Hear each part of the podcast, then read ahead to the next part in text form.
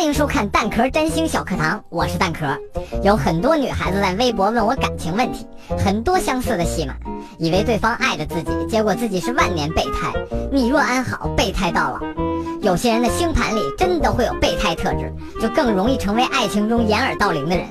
容易成为备胎的人，通常特别的在乎别人的感受，总是妥协于等待。比如拥有群星双鱼、群星天平落在第七宫的人。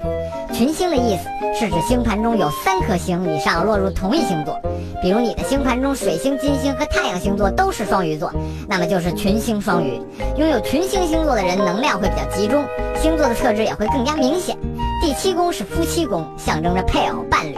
群星双鱼与群星天平落在第七宫的人，在感情中会更倾向于照顾对方的想法，对别人的感受也更加敏感，愿意为了感情做出让步，成为备胎，无意中被小三儿的几率会比较高。当，所有具有这样星盘特征的人都会成为备胎，星盘十分复杂，这只是其中一种特征。如果你的星盘中有这样的小提示，是在提醒你，不管多爱一个人，都记得爱自己，不要为了感情太委屈。关注星座不求人微信公众号，在菜单栏里点击我的星盘，就可以查看你的完整星盘啦。